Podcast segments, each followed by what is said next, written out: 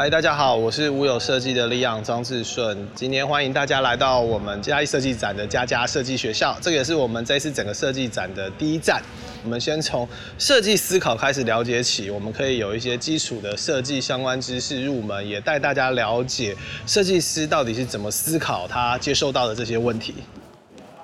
首先呢，呃，我们走进来以后啊，各位会看到，其实这里是以前的这个台气的。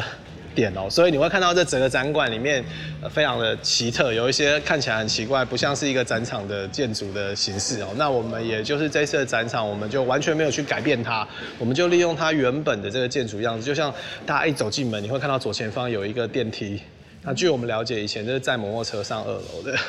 对，所以非常有趣。那我们在里面有一些小装饰，大家可以去跟它做一些互动啊，拍照。那当然走进来这个以后，我我们先邀请大家跟我们一起扫描 QR code，你可以到我们这一次为了佳佳设计学校特别做的网站。那因为我们基本上在讲设计思考，我们找了五个嘉义的案例，从呃 CI 设计到空间改造，学校的空间改造。到例如说商品的改造，好像圣保罗的 rebrand，然后甚至是火车站前比较大 scale 的一些改造。那我们有五个不同的点，那喜欢呃朋友们可以选择在网站上选择自己有兴趣的点，那网站上就会跟你有不同的指引，告诉你往哪里走。那当然，如果你不想上网的话，你也可以直接绕着走，直接看。好，那我们继续往里面走，我们先走到我们的第一课。像大家我们进来第一区啊，这一区在讲的是调查与研究。我们这次这个展馆啊，有一个很重要的点，就是大家往往去看展览，或是你去看一些设计相关的文章啊，或者杂志上的报道，常常会只是看到这个结果。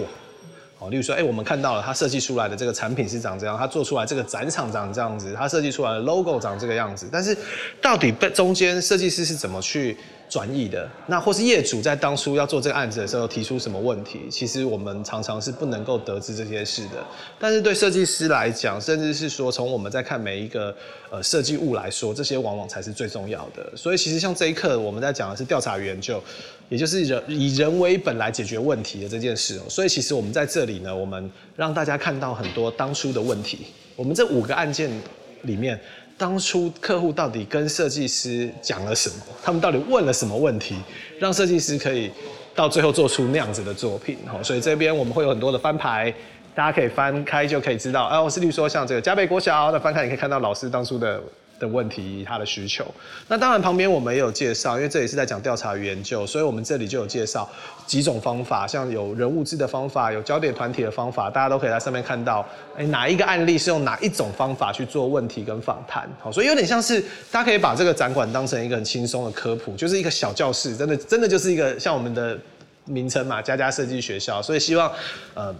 不是设计专业的朋友，也可以来这里得到一些东西带走，这样子。好，那跟着我们这样子走了以后，我们就可以往我们的第二课走。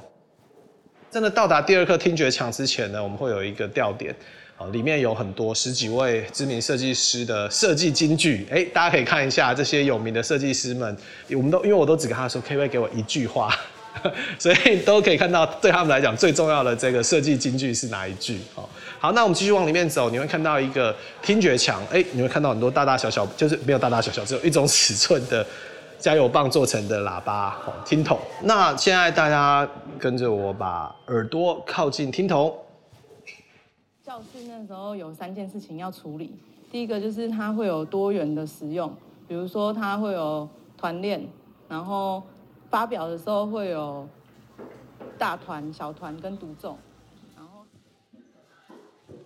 在那边呢，我们想要讲的是设计师到底怎么转换客户的问题，变成他理解的样子，也就是我们的设计的转移。哦，所以到这里，哎，我们刚刚已经知道业主是怎么问问题了。那这边你就会听到，对，那问完问题以后，设计师到底是怎么解这件事情？他到底中间经过了什么转换？他怎么理解这些问题？才能让他最后做出那样子的作品。好，那我们也用一个比较有趣的，就是听筒的方式。所以不管你是哪一个案子，如果你有照着网页，就是你有到我们的网站上，你就会照网站上的提醒，他会告诉你要到哪几号的听筒，你就可以，你可以很顺着。我的推荐是这样，你可以第一次现在跟着网站这样子绕一圈，因为毕竟展场也不大。哎，你可以一次真的走一条线，你绕完一次。有兴趣了，了解到这个展怎么怎么怎么运作了，你再来一个一个把其他四条线也可以 一次看完。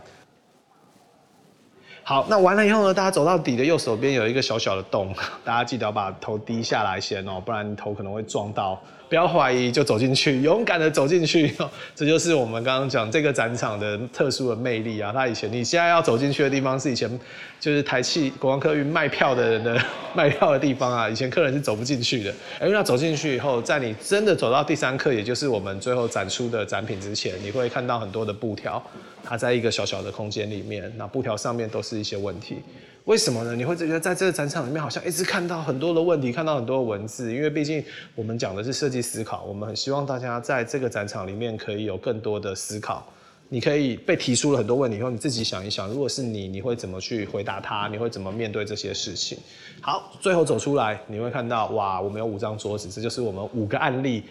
最后产出的作品。那在这里呢，有影片，也有实际产出的，例如说像包装盒，或者甚至是灭火器。哦，我们产出来的东西就可以在这里，我们就可以实际的看，那你就可以对照去前面的哦，原来这个灭火器之所以长这样子，是因为当初提出什么样的要求，那中间又遇到了什么困难，那设计师怎么去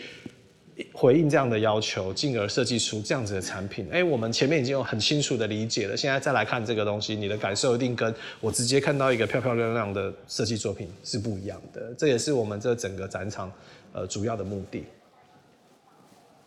好像看完了以后，如果你把五个作品都看完了，离开前呢，我们有一张光桌，上面有这一次展场的地图，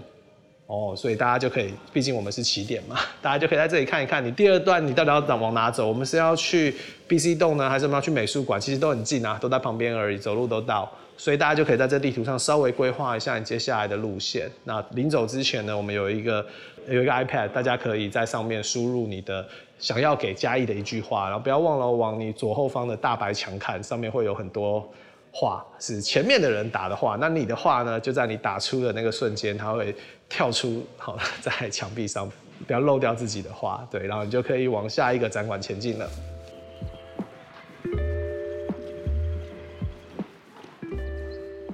那如果你要讲私密景点呢？这一阵子每次来嘉义出差，我早上都会去找那个传统早餐。然后我觉得嘉义有很多